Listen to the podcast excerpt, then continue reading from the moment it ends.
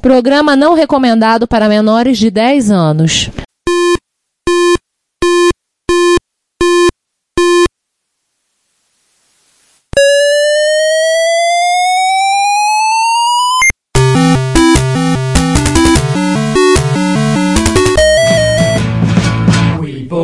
To help with your.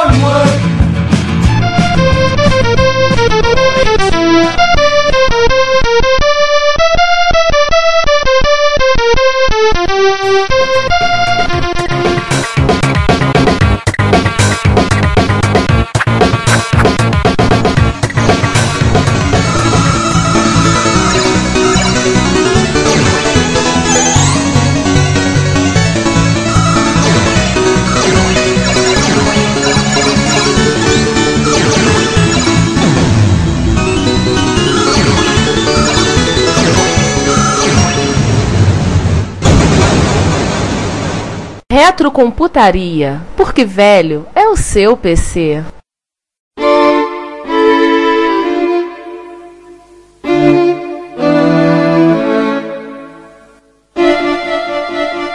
Sander, as, assim, as pessoas assim, elas não estão dizendo que elas vão resistir, negar qualquer mudança. As pessoas elas vão, é, é, é, assim, no ou elas se adaptam, ou então quem for resistente vai continuar do jeito que tá. Certamente deve ter gente rodando até hoje Power Mac por N motivos. Ah, não duvido não, cara. Não duvido não, acredito. Desde uma, desde uma questão de, de hardware, de software que não funciona, um hardware mais antigo que ela precisa para aquele trabalho dela e que, que não tem driver novo. Da mesma maneira que, que a gente mostrou, acho que foi no Retrocomputaria Plus, já desses, que uma, uma, uma, uma loja nos Estados Unidos que ainda estava usando. É, é, Commodore 64. Não, não, Commodore 64 não. Tava, tava, mas eu tava usando. Eu, eu acho que né, era um IBM dos anos 60 para rodar as coisas deles. Eu, nós temos exemplos mais perto de casa. É, nós temos um amigo o Asen que prestava suporte para uma indústria química, eu não lembro exatamente o nome da indústria química, Olha. que até uns 5, 6 anos atrás eles ainda utilizavam Commodore 64 para rodar um software específico que eles tinham lá, que foi desenvolvido há 20 anos atrás no Commodore 64. Você se lembra disso que devolveram pro Asen há pouco tempo atrás lá uns Commodore 64 que ele fez de teclado, tinha separado o gabinete? Eu tava conversando com um amigo nosso para suporte que tava contando há pouco tempo que ele tem um cliente e para fazer coisa pro Diário Oficial, publicar no Diário Oficial do Rio de Janeiro, ele tem que usar uma máquina com Windows XP e o XP, no ano de 2014, está considerado morto pela Microsoft, sem nenhuma mais suporte, porque é tudo feito em cima do Ventura Publisher. Ué, você o, quer cara pior? usa, o cara usa um conjunto de scripts para rodar em cima do Ventura e o cara tá, parindo, tá penando porque o cara quer continuar usando os scripts, não fazer na mão, para poder gerar o material fazer lá. Eu até falei para ele, cara, parte para uma máquina virtual,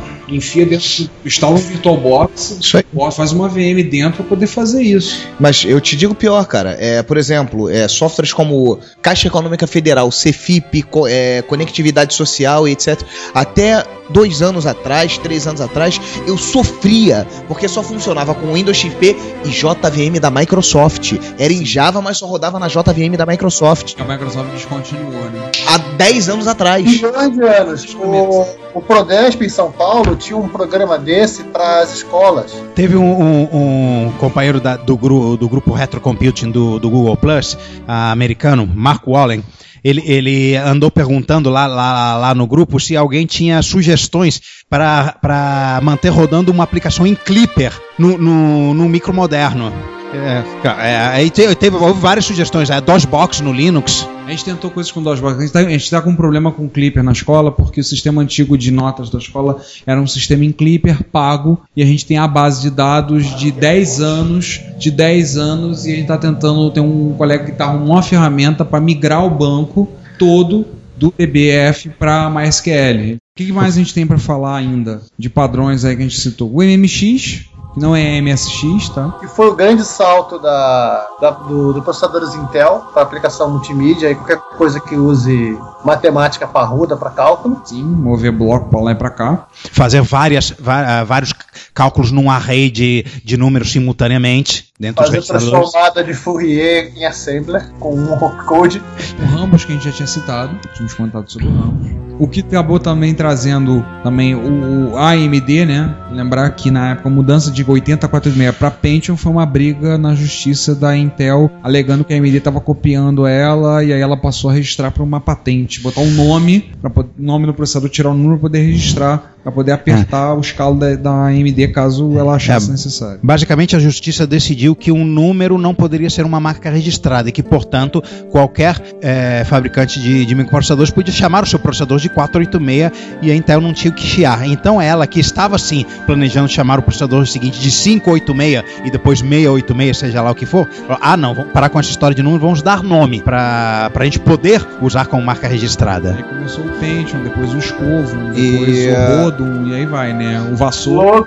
Existe uma lenda sobre o Pentium, Lécio, que, que vo- talvez você conheça ela. É, dizem que ele, inicialmente, ele foi um processador que estava sendo desenvolvido para uso militar é, e quem patrocinou essa pesquisa foi o Pentágono. Não era o Não, Pentium não, Pro, né? não sei, não sei. E aí, por isso que botaram o nome dele de Pentium, para fazer alusão ao Pentágono. Não, Isso daí é não lenda sei, Não mesmo? sei. se- Eu, eu, eu, na época não ouvi nada disso, não ele é li Pentium nada de disso. Penta 5 em latim. Mas aí, Lécio, o que Olha, que deixa eu você... só fazer uma correção. Essa, essa questão da briga na justiça por causa do nome 486 não foi a AMD, não. Foi a Cyrix. É verdade, foi a Cyrix. É, o processador se chamava CX486 SLC e CX486 DLC, que é um deles, na verdade, era um 386DX melhorado e o outro era um 386SX melhorado. O DX pro SX é aquela mesma história do 8086 pro 8088. O bus de dados era O reduzido, mas barramento não de dados era 32 bits no, no- interno era 32 bits, mas externo era 16 bits no SLC, no, no, no SX, desculpe. Só que a Sari chamava de SX, é, DLC, né? 嗯。CX486SLC e CX486DLC. Então, mas não é um 486, mano. E daí? Eu, eu, eu, ninguém é dono do número, uso se eu quiser. Aí hum. teve a briga na justiça e a Intel resolveu chamar de Pentium. E o próximo foi chamado de Pentium também, né? Não virou Sextium, virou. Axion ou. Aí surgiu ou Pentium 2, Pentium 3, Pentium 4, que já era pra estar já no 9, hum. por aí. 7, 1, 8, 1, 9 e 1 décimo. Justamente um. Justamente um isso. É.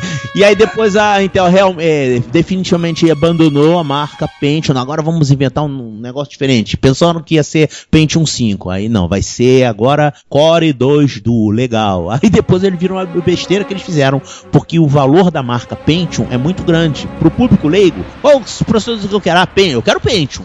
Mas olha só, tem mais Pentium. Não, mas o Pentium é muito bom. Aí eles relançaram um Pentium com. Re, é, é, não, o, o- desculpe, o Pentium D ainda foi. Foi Pentium D Dual Core e, e o Pentium Extreme Edition. Não foi Pentium 4 o último, mas a- acharam que iam chamar de Pentium 5. Aí depois, quando veio o próximo, aí eles acabaram com a palavra Pentium, virou Core 2 Duo. Aí eles mudaram de. Não, vamos botar um Pentiumzinho aí, tá bom. Aí virou o, Pentium Dual Core. E hoje a gente costuma chamar de Pentium normalmente. O que, que é o Pentium hoje? Ah, é um modelo simplificado do Core i3. Eles podiam chamar de Core i7, Core i5, Core i3, Core i2 e Core i1, porque seria o Pentium e o, seria o Celeron, né? O Celeron derivado. Mas Porque tudo na é a mesma época- coisa, tudo é Core. Porque na época de lançamento desses Core i da vida, isso deu um nó na cabeça da galera, né? Porque na verdade a gente tinha as- Claro, as linhas bem tem. separadas. Ninguém tem. Celeron, Core 2 Duo e Core Extreme. Tinha o Core Sim. 2 Duo Extreme. Sim. Era bem separado, você sabia bem que era o quê? Entry level,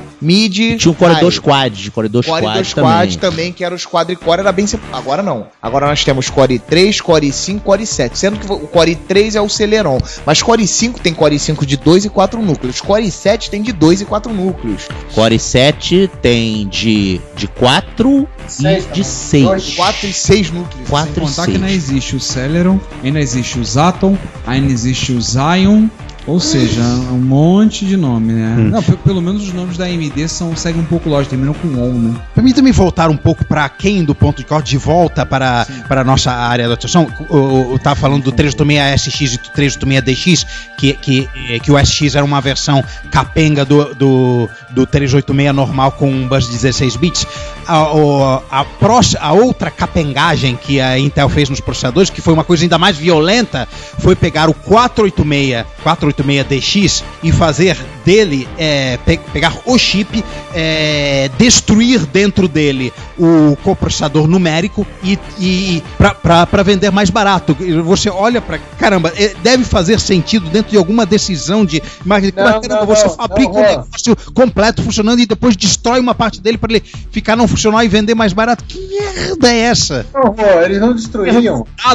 Sobre- controle. Pior de tudo é o que vinha depois disso. Tinha um soquete vazio na placa-mãe para você colocar o processador matemático. É. Qual o nome dele? 487. 487DX. Legal. E o que é um 487DX? É um 486 completo. Quando você coloca ele, ele tem CPU e unidade de ponto flutuante. Ele mata o processador, ele desativa o processador que estava lá na placa-mãe principal e aí ele é um processador full que faz tudo. É, é pra bater com a cabeça na Não, parede. Juan, a história que eu vi é o seguinte: eu rodava, rodava o teste da, dos equipamentos do processador saindo da fábrica e verificava que tinha bug no compressor aritmético. Tá bom, eles iam lá, com o laser queimavam de vez aquilo ali e chamavam de 48 486X. Ah, va- va- Vamos dar benefício da dúvida, supor que seja isso. E aí pelo menos faz sentido, né? Porque dá É, pra na verdade, a, a taxa de erros de um chip é, economicamente viável tem que ser uma taxa de erros abaixo de 20%, né? Então, Bom, realmente... 20% ainda é muita coisa, né? Agora é o seguinte, a, a área de transistores dentro de um processador correspondente à unidade de ponto flutuante é pequena.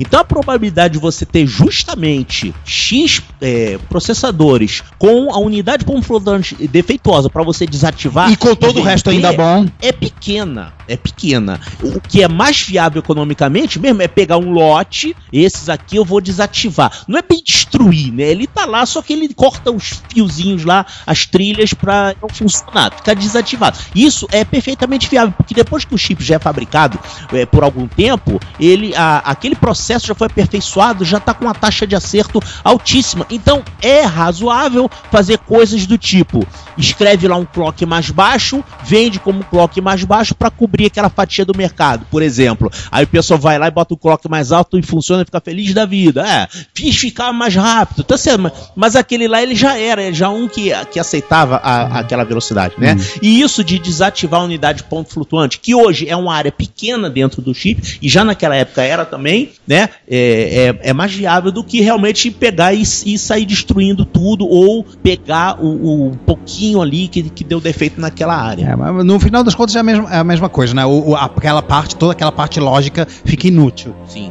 O que é, o que existe realmente é essa questão aí do Phenom 2, Phenom 3 e Phenom 4, né? Porque ele realmente ele desativa. É, ele é, no meio daquele, daqueles milhões de transistores tem realmente alguns que ficam num núcleo, então aquele núcleo pode ser desativado. E isso acontece mesmo, aconteceu mesmo com a AMD. Pegava chips defeituosos, ela não destruía de propósito.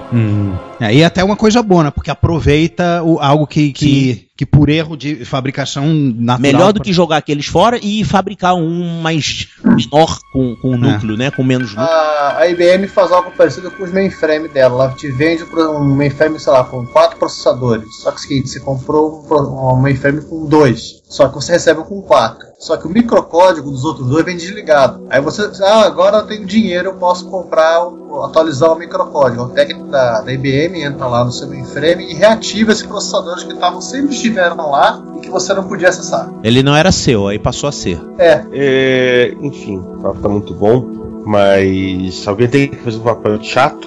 sim, É, o papo tava tão bom que ele acabou se estendendo muito além do, do, do ponto, do, do ponto de corte. Falamos de Muito, mas. mas eu não tô reclamando, não, eu tô adorando. Não, não, não, eu tô achando ótimo, assim. Eu tô, eu tô recebendo também a aula aqui, né? Na verdade, eu queria fazer uma, uma pergunta pro Laércio, Se eu souber. é, sem pensar muito. Sem pensar muito. É, conta um caos. Primeiro que vem à cabeça. Olha, eu contei um caos outro dia do disquete formatado, pode ser? Que aquele não foi gravado, né? Ah, do F do Format Do Disk? disquete, do disquete formatado, não. É, Não, disquete Oi. contra a luz. já que a gente tá falando de velharia, né? Disquete é velharia. Então, eu tava falando que eu trabalhei num lugar onde tem tinha um camarada lá que ele não era muito competente. Cara, já pensou se esse cara escuta essa história, ele vai saber que é ele. Bom, a gente, não, a, gente, a gente não tá falando nome nenhum, não é né? isso, Então, não é isso. Digamos assim, ele tinha um certo bom conceito com os superiores. Então ele foi promovido mais pelo conceito dele e não pela, pelos trabalhos técnicos deles. Enfim, então ele era o chefe da informática lá. Então tinha um setor lá com vários micros, ele era o chefe e um técnico estava fazendo um concerto e o técnico perguntou-se para ele: "Esse disquete que tá formatado?" Aí esse cara, o chefe, pegou, olhou assim contra a luz, olhou, olhou o disquete e falou assim: "Tá formatado sim." Entregou para ele. Aí tinha um outro garoto lá que era assim muito melhor tecnicamente, mas não era chefe, era abaixo dele. Ele pegou aquele disquete, olhou assim também e falou assim: "Você tem razão, chefe. Esse disquete aqui realmente está formatado. E tem algo mais aqui que eu te digo, hein? Ele está formatado e com o sistema operacional." Aí esse chefe fez uma cara de espanto, pegou aquele disquete assim, olhou com a cara de espanto e falou assim: "Como que faz pra saber se tá com o sistema operacional?" Aí outro lá: "Me fala como é que você faz pra saber que tá formatado só olhando, que eu te digo como faz pra ver se tem o sistema operacional." E eu acho que, bem, ninguém soube até hoje. Tem um similar, mas é em relação a vírus. Eu, dava, eu dei muito tempo aula na FESP, inclusive o Giovanni também deu aula na FESP lá comigo. É, e um determinado, uma determinada aluna, é, a gente dava aula para bombeiros, funcionários públicos, etc. É, de, às vezes muito idosos, blá blá blá. E um deles me trouxe um disquete e falou a seguinte frase: Professor, meu disquete está com vírus. Tem como o senhor limpar para mim? Eu peguei o disquete, olhei pra cara do disquete. Como é que você sabe que tá com vírus? Você passou antivírus? Ele não. Eu olhei. Eu, hã? Olhei, quer ver? Abre aí. Aí ele abriu a portinha, disquete estava mofado. Tá vendo? o disquete tá com vírus, ó, professor. Já que você tá, já que você tá falando de disquete, eu peguei um disquete uma vez de uma menina no meu trabalho. É, eu peguei, sabe que o disquete tem duas aberturas, né? É aquele disquete velho de 8 polegadas. E 5 e quarto e o de 8 polegadas também. Ele tem é, aberto dos dois lados. Aí eu peguei aquele disquete da mão dela, peguei uma caneta, essa caneta de escrever em quadro branco, e risquei um dos lados do disquete, que é o lado da frente. Você sabia, aí risquei, que o disquete de face simples, os dados não são gravados nesse lado, são gravados no lado de trás? Aí ela tirou o disquete da minha mão e falou assim: Você sabia que esse disquete é de face dupla? Sabia não, desculpa. Desculpa, foi mal. Você meio que acabou com o disquete dela. Nossa. Ô Sander, eu lembrei aqui uma história que você contou há muitos milhões de anos de um colega seu, que acho que até no MS6 isso, pegou lá o disquinho de 5 quarto dele, bonitinho, colocou no drive, formatou bonitinho, copiou os Você arquivos. conhece a figura, porra. Foi o Alexandre. Sério, você continuar aqui, então, aí que ele fez, ele pegou a etiquetinha no disquete, colou, bonitinha, etiquetinha, legal. Aí chegou na máquina de escrever, colocou o disquete na máquina de escrever e datilografou o conteúdo, Na etiqueta, assim. a etiqueta. É, ele me chegou muito revoltado lá em casa. Porra, cara, eu fui fazer o que você faz aí no teu disquete. Bom, deu certo, não. Como ficou no meu disquete? O disquete dele tava torcido. Eu, cara, o que que tu fez aí no disquete? Pô, fui botar as etiquetinhas bonitinhas batidas na máquina. Eu, como é que tu fez? Ah, colhei a etiqueta no disquete e enfiei o disquete na máquina. e é conhecido nosso, falecido Alexandre, pô. Tem também a história do cara que chegou. que- ele então não tem risco de processo. Não, não tem. E tem a história do. Acho que o cara um- chegou, um office boy chegou na baixo de chuva lá, vim entregar o disquete. O cara tirou do bolso traseiro assim, tava o disquete dobrado em quatro. O pessoal que meteu mais de um drive, meteu mais de um disquete de 5 quarto no drive, né? Botou o primeiro, botou o segundo, o terceiro. Colocou, vou botar o quarto, não conseguia. É, Ué, a famosa do. Você, você pega essa caixa de disquete aqui e formata. Aí tá, o cara liga a pouco pro sujeito, ó, botei quatro aqui, mas não cabe mais que quatro, não, cara. Como é que eu vou formatar a caixa? eu e Giovanni a gente ficava disputando quem conseguia colocar mais disquete de 5 em um quarto por case. E ainda tinha, e tinha melhor, de vez é, eu tive um disquete que sumiu da minha vida durante algumas semanas. Ele simplesmente sumiu. Eu enfiei ele no drive e ele sumiu. Era um gabinete torre, é, já era um PCzinho, era um, ah, era um 286, um 386, alguma coisa assim. O disquete simplesmente desapareceu da minha vida. Eu Cara, eu tô- não, não posso estar ficando maluco. Eu enfiei o disquete no drive. Cara, mas tudo bem, beleza. Aí peguei outro disquete, formatei, enfiei de novo no drive, blá blá blá. Algumas semanas depois fui abrir o micro pra tirar poeira, fazer limpeza. Ah, eu acertei entre o drive e a tampinha de baixo. O disquete foi parar lá Nossa. dentro do gabinete. Pior que eu vi uma coisa semelhante, um curso que, que o, era Apple II com, com dois drives e o cara acertou no meio dos drives. Isso aconteceu comigo de colocar um disquete entre as duas unidades A e B. Eu tava trabalhando, era tarde da noite, era quase por volta de meia-noite. Então eu tava sozinho, trabalhando lá na Racimec, e eu coloquei lá e acessei, ué, não tem, cadê? Aí eu abri nada, ué, cadê o disquete? Aí me deu um arrepio na cabeça. Bem que falaram que tinha assombração nesse lugar aqui. Eu saí correndo. Eu saí correndo, peguei o carro, fui pra casa. Tem, tem coisa ruim aqui nesse lugar. Aí, muito tempo depois, o cara desmontou o computador. Lá, é, tem um disquete teu aqui. Esse disquete tá- tava entre os dois drivers. Isso pode acontecer perfeitamente. É porque a gente vai no automático, cara. A gente já sabe a distância, estica o braço, enfia e não tá sincronizado muito cérebro versus braço. E E o avançado da noite, aí começa a falhar, começa a dar erro de paridade na, na área. É só não esquecer a chave de fenda dentro do computador que tá tudo certo. Ui. Gente, vamos fechar a conta. Vambora aí. Vocês vão ser expulsos, hein? É. Deu que é isso? Ah, já passaram por aqui. O, poderoso chefão já passou aqui e perguntou: vocês não estão aqui? Não, pouco. Né, é, é, bom, fazer uma última pergunta pro Laércio. É, como é que você, sim, né?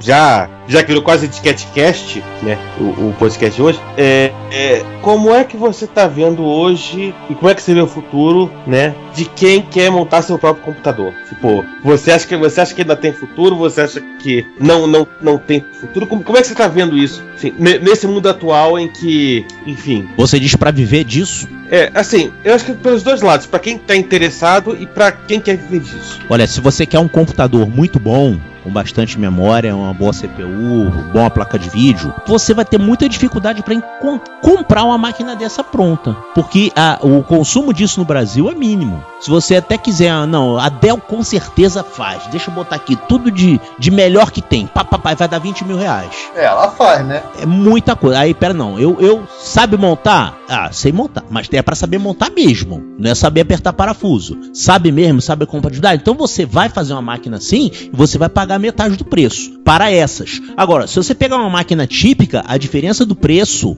não compensa. Você vai economizar 200 reais. Ah, 200 reais vale a pena você, né? Pois é, tudo isso. E o sistema, a questão do software também, né? Quando você, se você quer usar pirata, tudo bem, não vai pagar nada pelo pirata. Se você quer fazer legalmente, vai sair caro, né? Vai, vai pagar muita coisa. E se você vê lá o da Dell, ela consegue o sistema operacional, consegue o Word, o Office, por um preço menor que pega licença de volume, né?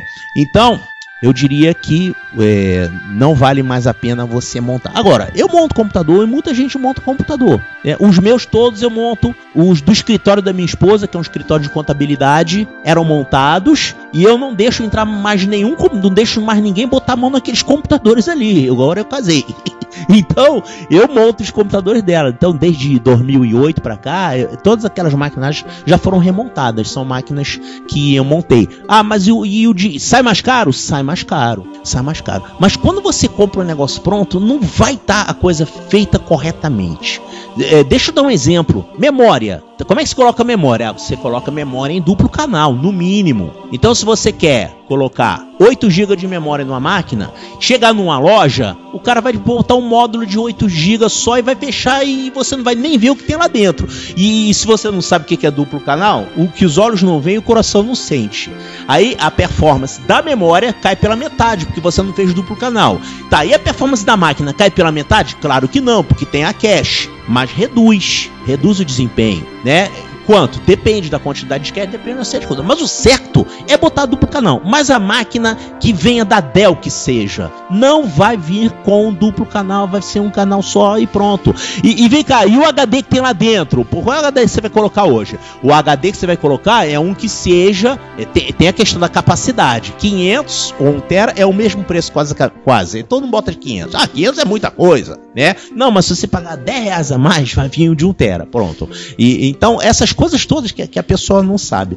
E- é, só que o trabalho para você montar não compensa para você viver, para ficar fazendo isso. Eu não ficaria montando micros para vender, por exemplo. né? Mas assim, em pequenas quantidades, eu, eu acho que vale mais a pena ter uma boa máquina. Eu montei um servidor lá pra ela em 2008, tá? Esse servidor foi substituído por outro recentemente. E esse servidor tá servindo como máquina de trabalho comum para uma funcionária lá.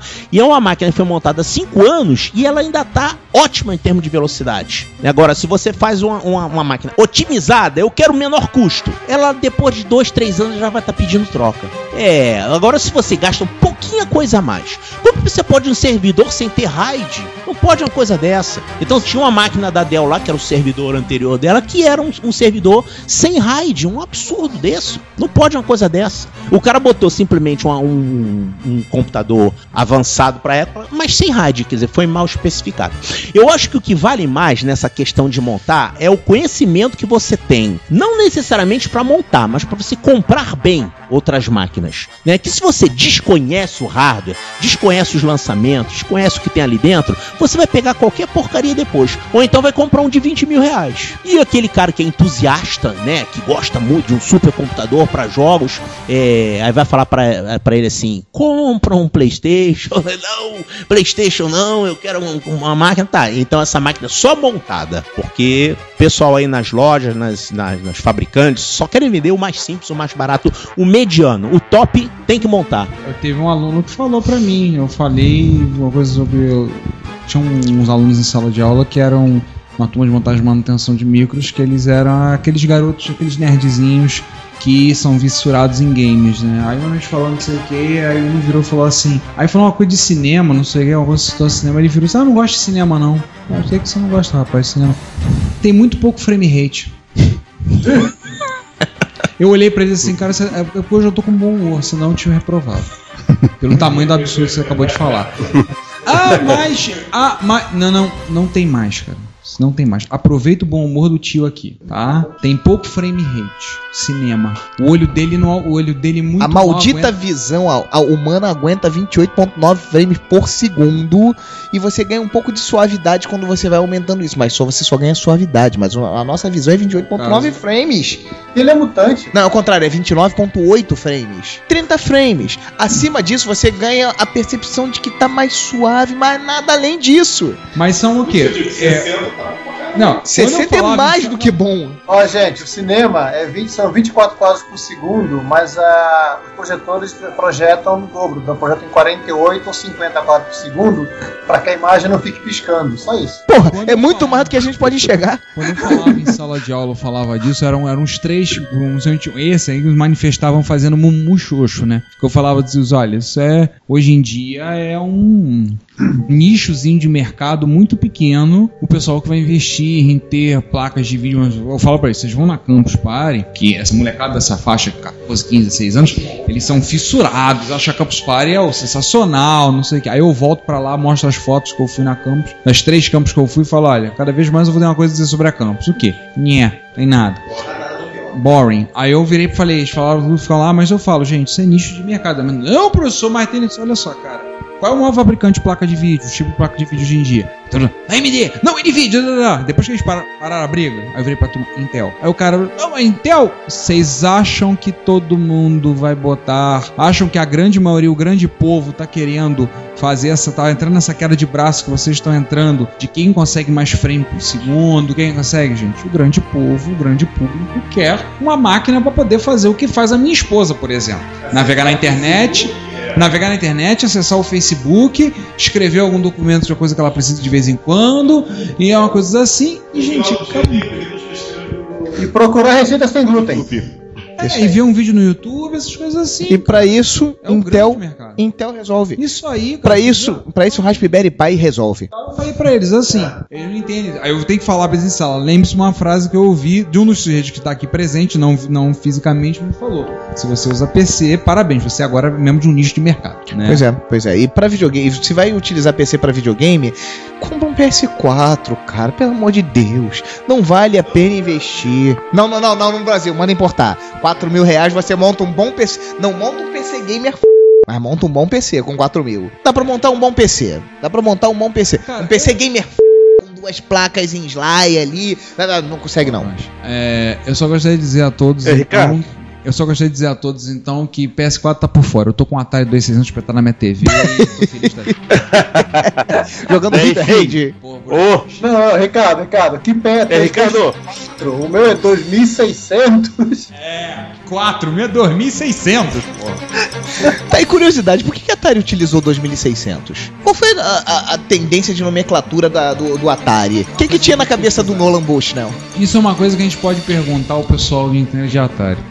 aliás, pronto, já, já está Já, perguntado. já temos um crossover legal aí, já tá perguntado. Então, gente, podemos fechar? Podemos. É, vamos, vamos Chamar o fechar. Atari 2600 e 5200 faz mais sentido do que você ter um console chamado Xbox 360, o sucessor dele se chama Xbox One.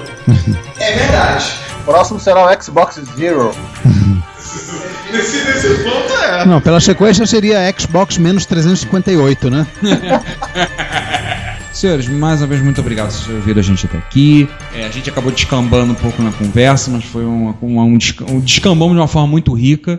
Mais uma vez, agradecer ao Laércio por estar participando com a gente. Obrigado pela sua participação, pelo seu conhecimento, pela estar enriquecendo esse bando de malucos aqui, tornando, trazendo um pouco de seriedade para esse bando de doidos, falando, falando muita besteira. Pra mim é um grande prazer. Muito obrigado. E nós voltamos no próximo episódio com um assunto que a gente não faz a menor ideia, porque o Giovanni esqueceu de rodar o código do MC1000 para o nosso sorteador automático de pauta. Não, aquele foi rodar a pauta num, num Pentium aí, o, ponto de, o bug de ponto flutuante deu, deu problema na, na seleção da pauta. Não, o sorteador automático de pauta agora vai estar rodando no TI 99 4A. Só tem 256 bytes de RAM pra rodar. Faz com papeizinhos. Estamos quase nesse ponto. Só que o computador tem que embaralhar os papeizinhos. Aí entra comigo que tô brincando com o Arduino. Aí eu faço o robozinho pra fazer essa brincadeira. Gente, é, também aqui vou me despedindo. Eu agradeço a todo mundo que fez parte da gravação, principalmente ao Laércio. Muito obrigado pela sua participação, pela, sua sabedoria aqui compartilhada pela gente, com a gente e com o público. Também vou agradecer ao público que nos escutou, que nos acompanha até aqui. Ou que começou a acompanhar desde agora. Se você acompanha deste programa, veja, ouça o 40, 41, obrigado. E depois ouça o restante. E, e é isso aí, pessoal. Ah, vou me despedindo e até logo. Tchau. Obrigado a todos por nos ouvirem. O, o- esse papo ficou. Conseguiu ficar mais divertido até do que o do episódio 41. Mais uma vez, obrigado, mestre Lécio, por nos agraci- agraciar com sua presença e obrigado a Via Link por mais uma vez ter cedido o Estúdio V, mais conhecido como Casa Rosa, não é a da Rua Alice. E tchau, gente. Só tem uma coisa pra dizer pra vocês. Eu tenho autógrafo do Lércio, vocês não. Ha, ha, ha. Lércio, obrigado pela É. cara. vocês também têm, seus bobos.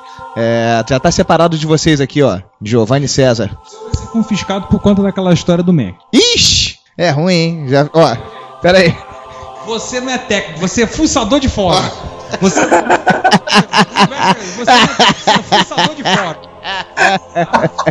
Pô, dá um, desco- dá um desconto, cara. Tá- Eu tava isso. empolgado com a máquina. É isso que tá. É, fica tão acostumado com o Mac que, que perde a manha, perde os paranauês. Pois é, pois é, pois é. Em compensação, parou de caber- cair cabelo. Claro, não tem mais.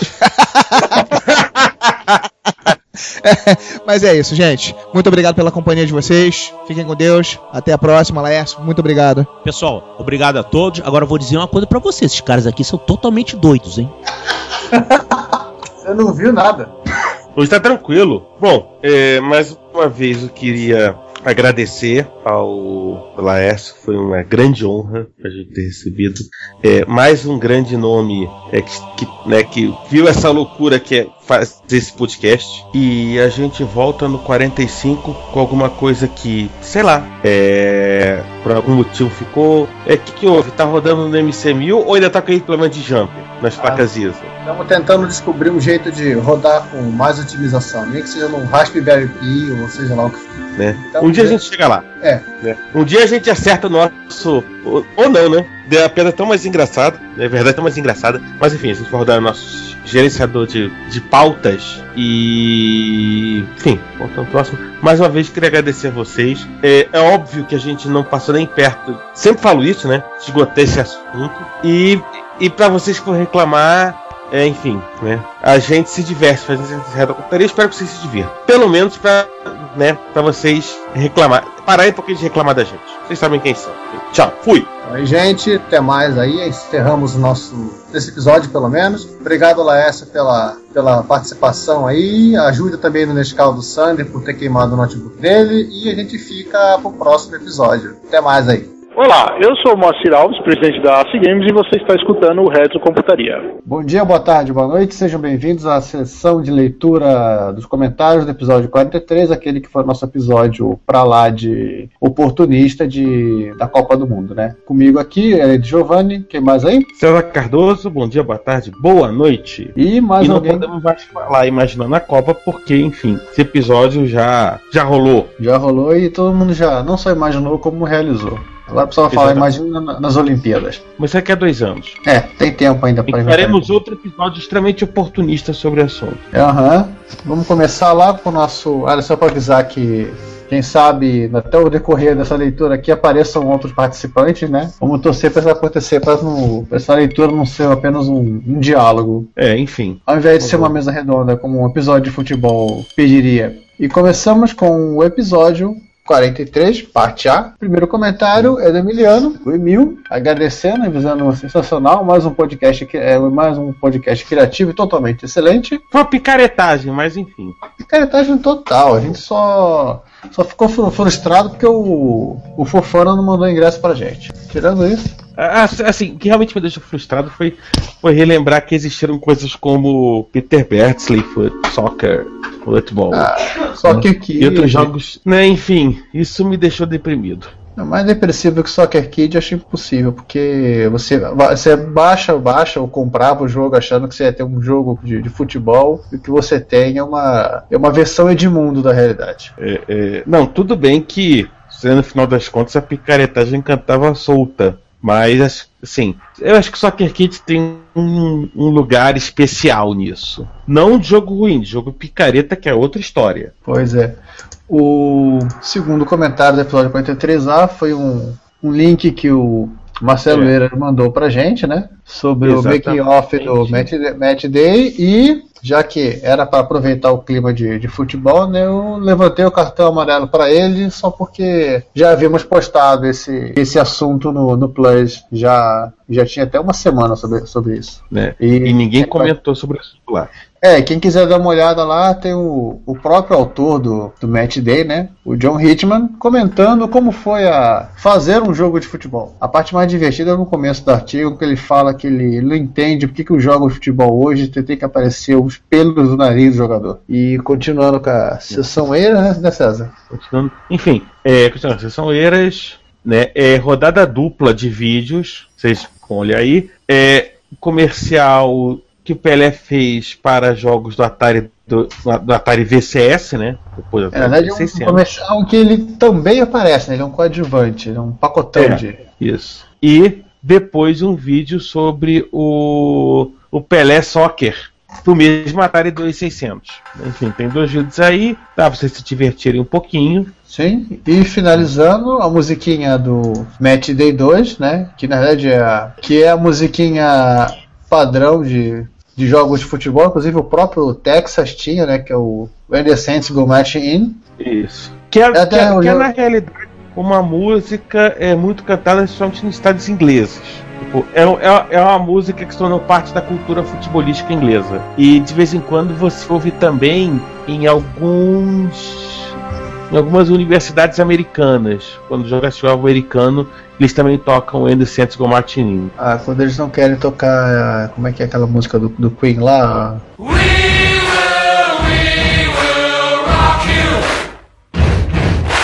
E para finalizar a sessão eira, dessa vez sem nenhum tipo de vídeo, né? Outro jogo que não pode ser esquecido é o Footballer, é, Footballer of the Year, que saiu para várias plataformas, e que foi, foi um dos primeiros simuladores de, de, futebol. E encerramos o 43 parte A né, e vamos para a segunda grande e gloriosa parte do segundo tempo. É, o 43, parte B, tem mais eiras, e ele comentando que ele teve o American Soccer. Coitado. né? Ele achava meio tosco, que estava mais pra porrada ou ball do que do futebol. E o nome de American Soccer era bem estranho. E mais uma vez, palmas para a Konami, que fez em 85 e para MSX1 um jogo muito melhor, que foi de longe o melhor do gênero para MSX, embora eu também gostasse bastante do Match Day 2. Eu. Fala. algo- eu, eu acho que eu- algumas pessoas vão mandar pros 15 Círculo do Inferno, mas eu tenho a impressão de que em muitos é, é, tipos de jogos, na realidade, o assim, não teve muita coisa de interessante para MS2, mesmo MS2 sendo uma máquina, especialmente em termos gráficos, mais poderosa. É, a impressão é que o, os próprios desenvolvedores não entenderam direito como programar para MS2 e preferiam programar para MS1, que devia ter uma base, de, uma base instalada maior e, e que no final das contas é, também rodaria na MS2, né? Só é, resolvendo, resolvi o problema. Tudo bem que na verdade em 88, provavelmente isso não faria nenhuma diferença, que já uma parte da base já estava, a base ativa, passando o Japão estava toda já de MS2. Mas ainda assim, eu acho que faltou É, faltou algum interesse da. Vem cá, acho que tem, uma, tem um fenômeno que acontece no, no Japão. No final do, da década de 80, o que a gente tem na, no Japão parece que é um, surge um modismo, não porque a maturação do, ou até mercado de game japonês, ele, ele parece que ele começou a se focar muito no RPG. Aquele jogo, aquelas variações de RPG na, na, na série, nas séries Shaq, depois virou o Frey, no MS Illusion City, o próprio King Kong no, do, da Konami para MS2, Snatch, SD Snatch, uma série de outros joguinhos assim de pro PC 88, PC 98, X68K, né, e por aí vai. E no caso, os jogos de arcade parece que ficaram mais concentrados em arcade, em videogames mesmo, né? E no X1800 e um pouquinho no, no FM Towns e Marte. Mas o, os, os- É, o que sendo que faz as outras máquinas viraram jogo, é, maquinário de RPG. É, o que faz todo sentido no final das contas, porque, na verdade, o videogame acaba sendo retomado a partir do Japão, né? Tem que lembrar sempre isso. E o X68000, cara, se tornou, é, por excelência, o arcade doméstico. Para aqueles que tinham condições de tê-lo, né? E, e aí aquela história, o cara já tinha lá os jogos de arcade para jogar no X68000. Provavelmente alguma coisa no, no FM Tal, acho que o FM Tal também acabou, vocês lembram disso, virando videogame. Uhum. E o resto ficou com RPG também, porque é aquela história, no final das contas, RPG é um jogo difícil de você traduzir para uma situação que você não tem um teclado e um mouse. Um teclado, na verdade. Teclado é um mouse, né? É. É, é tudo bem que, da mesma maneira que o Adventure acabou se tornando gráfico, o, o, o point and click, mas ainda assim, você não consegue jogar tanto um Adventure como um, um RPG é, sem um apoio, sem um teclado, onde você consiga fazer alguma. Particularmente o Adventure, né? Que você consiga fazer alguma interação, né? E aí eu acho que, assim, né? Tanto é que não teve assim. Não sei. Não, Talvez João. É, os próprios computadores, com, é, como tinham uma resolução melhor do que os videogames na época, até acabaram ficando com uma opção melhor para isso. E você não tinha, somente porque você poderia botar ma- mais imagens, poder é, texto, seria mais fácil de você até desenvolver. Tem uma cara de, de modismo isso, tanto que tem muito RPGzinho totalmente em japonês para MS2. Inclusive versões que chegam, acho que o. Não lembro agora, acho que é Dark Knight, que é um desenhista do, do Cavaleiro do Zodíaco até. O bicho tem. São 8, não, 10 disquetes de, de 3,5. Ou seja, 7 mega de jogo, que é coisa pra caramba. Ah, e também a gente esqueceu de falar, como você falar de Mega Drive, também tem o Super Nintendo, o PC Engine, que eram máquinas excelentes para para jogos em bitmap, e também já surgindo o Neo Geo, né? Verdade. Que era outro monstro de, de processamento e parte de, processamento de gráfico. E no final das contas acabou que máquinas excelentes não tiveram talvez os jogos que mereciam ter, né? Vamos ficar só no Japão por enquanto. Óbvio, você pode estender isso pro, pro ocidente e aí você vai ter o caso do Amiga, né? Que o também não, não. Não, decolou, né? Então acho que, É ele- quando ele fosse começar a decolar, os videogames já começaram a morder a fatia de mercado que interessaria. Assim, e aquela história era uma máquina feita para isso. É, obviamente feita para isso. Na verdade, um videogame que foi adaptado, que virou um computador e depois virou videogame de novo. É, provavelmente ali uma situação melhor era para ser a máquina, era para ser o videogame doméstico, né? Tinha um, um poder que você não encontrava em outros videogames. E no final ele ficou no- literalmente no meio do caminho, né? Ele era a máquina entre o PC que estava começando a ficar barato e poderoso e o videogame que também estava começando a ficar poderoso. No final ele ficou no meio do caminho naquele estilo do não vai para a esquerda para a direita, então bate na árvore. Eu estava lendo aqui o matéria do, do Day, lá do, do Hitman. Ele fala uma coisa interessante que ele fala do International Soccer, que é um jogo de 83 para o Commodore 64 e que o objetivo do Match Day era fazer o International Soccer para o Spectrum. Acabou superando. Né, sem Aliás, por favor, leiam, é, procurem essa, esse, esse post sobre o Match Day, deem palpite lá, que, com quem gosta de jogos de futebol. Leiam os comentários do John Hitchman, inclusive sobre o- os, os jogos de futebol atuais, né? Inclusive, o comentário que ele fala que ele fechou os, ele não conseguia jogar um jogo novo. Ele não cita se era, se era o FIFA Soccer, se era o, o, Bom, o ele fala do, do, do FIFA lá em cima. ah, então era o FIFA. Que ele fala que ele tentava jogar, não estava conseguindo, então ele fechou os olhos e fez dois gols. Acho que foi a forma dele expressar expressar a frustração dele com jogos novos. Assim, eu não joguei o, o Match Day para só joguei a versão para MSX. E aí eu vou, assim, eu acho, particularmente o, o Match Day, eu acho que não é, sim, o Konami Soccer não é tão melhor do que o, do que o, o, Day Soccer. Tudo bem que como todo jogo de Spectrum tinha Color Clay, aquelas coisas todas que a gente sabia que tinha um É, que eram as imitações do Spectrum. Vocês não vão É. querer que o cara fizesse um jogo de Spectrum imaginando usar sprite. Não, né? E, enfim, mas já montou isso. Tá. Mas eu acho que no final das contas, a, a, em termos de jogabilidade, em termos da diversão, eu acho que. Eu, eu preferia o Match Day 2 ao, ao Konami Soccer. Eu acho que você conseguia fazer algumas jogadas tal, você não, não conseguia fazer no, no, no Konami É, né, né, tinha aquele esquema que você usava a bola da, da esquerda para direita, da direita para esquerda, uma posição tal que cara corria, cabeçava e sempre fazia o gol. Mas todo jogo tinha essas manhas. O... Lembrar também que é... tem um mosquito voando aí? Não. Tem um mosquito voando aí, impressão minha? Não. Ah, tem um barulho alienígena aparecendo. Que eu tava falando. É, assim, lembrar Ricardo que apareceu. Ó, ele está no meio. Ele vai poder falar do, do Retro Rio então. Quer falar vamos- assim, lembrar, ta- é, lembrar também assim, o Konami- o Konami Soccer ele. Ó, o Mosquitinho. Ah, o Mosquitinho é o Ricardo. Lembrando que o Konami Soccer é, foi feito por uma equipe de japoneses que não deviam. Matei. Não deviam conhecer muito de futebol, né? Apenas o básico deviam olhar e fazer. E é diferente do. Não, não, assim, o Do Match Day. Ai, ai. Bem-vindo, Bem-vindo, É, bom, o João não tá aqui, não poderia. Mas se eu não estou errado, eu acho que o Konami Soccer ele foi desenvolvido na Inglaterra. Eu acho que a, a, Konami chegou a ter uma equipe de desenvolvimento no. Não, Na não. A. Konami, a Konami inglesa, ela para MSX, ela fez um único, ela fez a totalidade de um único jogo. Qual? Green Beret. Não, ela esqueceu, esqueceu do, do Tartaruga Ninja. Não, aquilo ali é da, é da Probe, Imagine, aquelas coisas mega licenciadas, terceirizadas de Spectrum. É, mas saiu pela Konami, Konami Não. UK, né? Não saiu pela Konami UK. Tem certeza? Tenho.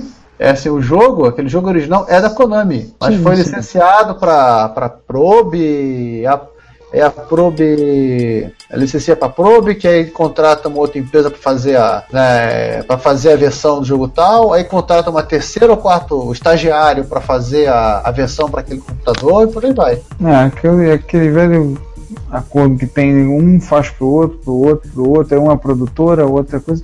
E no final das contas, quando o jogo fica ruim, é a culpa do estagiário. A culpa do esta- de todo, a culpa é de ninguém. Tem um, um- algo que eu vou postar, vai estar, vai estar sendo postado. Deixa eu pegar aqui só para ver isso aqui. Vai estar sendo postado lá no dia 2 de agosto e é sobre o, o Shines Lina, né? Que o um pessoal resolveu fazer uma outra versão do Shines Lina para o Commodore 64. Esse, esse jogo já existe para Commodore 64. Esse jogo ele é originário da Tecnos. Na Europa, ele foi licenciado para Taito, Taito Europeia. Ah, saiu, saiu na Europa como Soldier of Light. Algumas pessoas vão lembrar das capas da Konami, da, da Nemesis, né?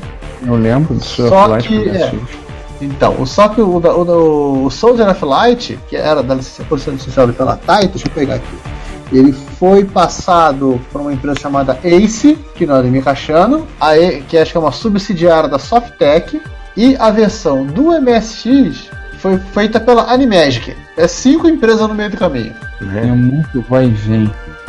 Que é o exemplo de, de como, de como os caras fazem essas coisas, né? A própria Activision inglesa tinha aquela empresa que, que, lan- que lançou o. Esse agora é o nome da, da empresa, que lançou, que lançou a Irritável, que era uma subsidiária Activision com outro nome. O que me faz pensar, eu acho que rolava bastante lavagem de dinheiro nessa época. É, não é difícil, não é, é plausível. Bom, vamos fazer um. deixar os comentários do 43. Né, Vamos lá, posso só mais um? O, é, em que o Eiras comenta que o. No início do episódio, da parte B, o som do Konami Soca estava mais alto do que as vozes. Ele entrou explodindo, isso também cheguei a perceber, mas É. depois o. É só nesse momento e depois se, se acalma. É, e vamos terminar. Mas César, isso aí é pra gente parar de fazer gravação de podcast dentro do campo, né? É. Enfim. Né? Isso que dá, jo- isso que dá gravar podcast da antiga geral, né? Exatamente, né? Barulho tá cantando solto ali embaixo. Oh. Né? O Hernandes, só pra terminar, o Hernandes Fernandes comentou no 35, tá agora sobre o episódio 35, eu não sei quanto tempo atrás. E por que que a gente tá recitando esse episódio, esse comentário dele? Porque ele dá dois links sobre colecionismo. Colecionismo Peraí, de ônibus? Cara, descu- desculpe, mas aqui entrou a cara, a página com som. é Colecionismo de ônibus. Meu, peraí, Pô, qual das esse aqui- partes? A, B ou C que ele botou? Ele postou no 35B. Olha o queixinho duro da, da cometa. Meu. Ó, Isso aí é. É pra quem reclama que você tem computador em casa, imagine que você. As esposas, né? Imagine que o seu marido poderia querer colecionar ônibus. É, poderia ser pior, né? Mostrar pra elas, tá vendo? Poderia ser pior. Ah, do bom o cara pode colecionar um ônibus e pôr a coleção de micros clássicos dele dentro do ônibus. É, Inception de ônibus, né? E que essa música? É do segundo link que você clicou. É um blogspot do blogspot. É do primeiro. É. Aliás, o Hernandes ele andou comentando vários, vários, é, vários é, episódios antigos. Ele também comentou o 40, parte C. A gente falou, falou e não, não- não falamos o comentário dele. Né? O Hernandes falou o seguinte no 35, parte B. Respondo ao Juan. Colecionador de geladeira, eu não sei, mas é um tipo de coleção bem mais complicado. E sim, há clubes de colecionadores, que é que ele cita os colecionadores de ônibus. É, né? Imagine colecionar um ônibus. Não tem gente que reclama, que reclama, né? Vamos citar então do 40 parte C que ele falou? Vai lá. Ele fala assim: agradeço pela citação do meu comentário. Bem, então citamos de novo. Respondi só agora por esse último semestre bastante corrido e passei meses sem acompanhar o podcast, apenas o Plus. Como esse semestre as coisas estão mais tranquilas, voltei a ouvir o podcast cada vez mais. Acho mais incrível todo esse mundo da computação que eu não acompanhei, pois pra- praticamente todas as máquinas citadas aqui deixaram de ser fabricadas antes de 1996. E eu só passei a ter mais contato com computadores em 1996 quando comecei a ter uma disciplina de computação na escola, onde o professor tentava nos ensinar a usar apenas em PCs, Microsoft Basic e a grande novidade que era o Windows 95. Uau! Nossa! É uma novidade se você for rodar o Windows 95 no Machine Towns. Meu tio comprou dois PCs por escritório de contabilidade que funcionava na casa dele. Meu pai comprou meu livro introdutório sobre informática, falava várias coisas sobre PC e Mac. E quando citava algo da história, se referia apenas a mainframes, como se a informática pessoal tivesse surgido com o PC. Erro muito comum no pessoal que escreve livros sobre história da computação. Acham que quando falam de microcomputador, só existiu microcomputador nos Estados Unidos. Sabe de nada, inocente. É, eles se, se- simplificam a história, assim, a partir de ter um IBM lança o BMPC e aí a gente volta, vai para 1995. Aí vai pro Windows 95, exatamente. Só passei a saber da existência de outras plataformas, pois na faculdade meu interesse em história das ciências me levou a procurar saber como eram os computadores antigos e logo comecei a me deparar com vários computadores que não eram nem mainframes nem PCs. Bem, Hernandes, bem-vindo a essa bagaça. Esperamos que você se divirta com o nosso podcast. Acho que você tem, tem gostado, está curtindo, está até aqui. Muito obrigado pela sua, pela sua participação, pela sua audição. É, pelo menos sabe que ele ouviu até o 40, né? Tem mais algum comentário dele?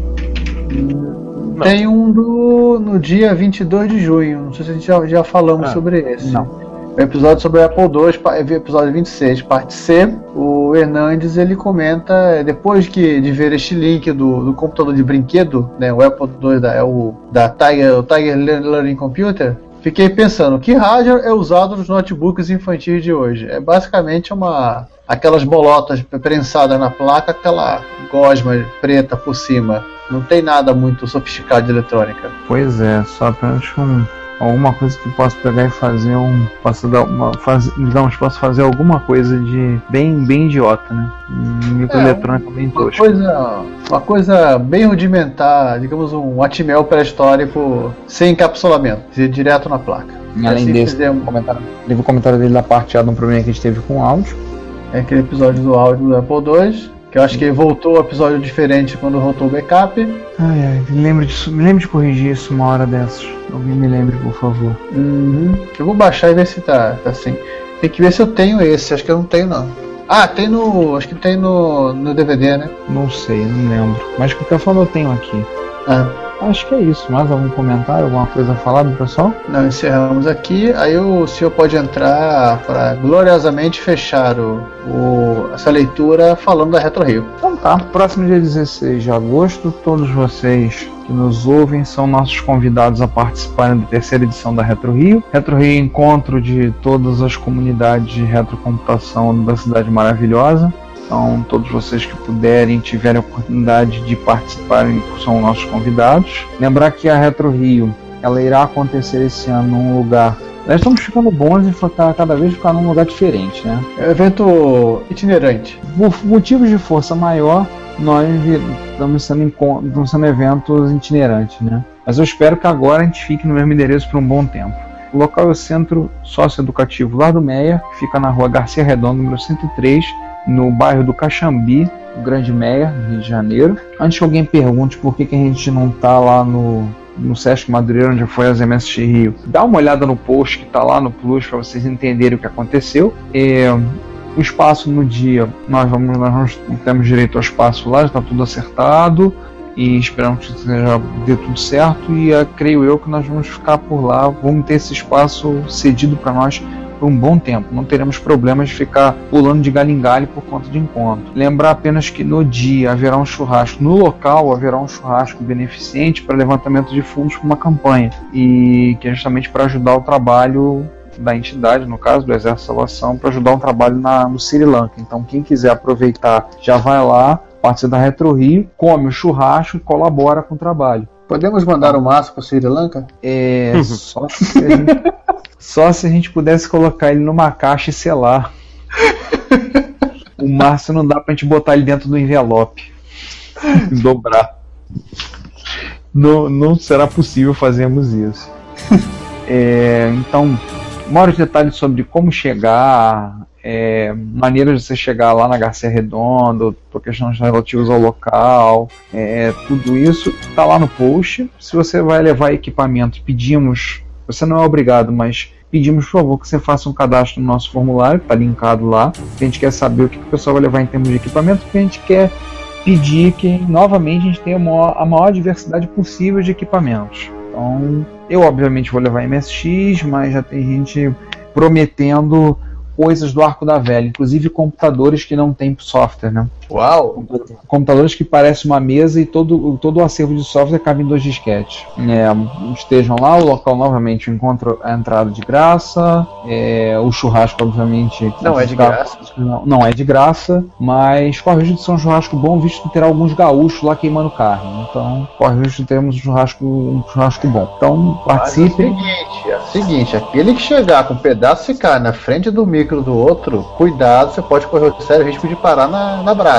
Ah, com certeza, com certeza. Vai parar no meio do carvão. Ou seja, la- vem- lavem as mãos antes de chegar perto dos computadores. Acho que então é isso. Então esperamos vocês no dia 16. Ah, o local tem espaço para estacionamento. Quem vier de carro tem como estacionar. E melhor, de graça. A gente vai colocar um cartaz, alguma coisa lá, porque o portão é automático, então a gente deverá ter um, a gente deverá, deverá ter um com a gente um controle remoto para abrir o portão. A gente deve deixar alguma forma, a gente vai bolar uma maneira de o pessoal poder contactar a gente para abrir o portão para poder entrar. Tem celular, tem várias outras, várias formas. É, a gente vai arrumar um jeito de, de sinais de fumaça ou Buzine a música do Twinbee e nós vamos saber que é você.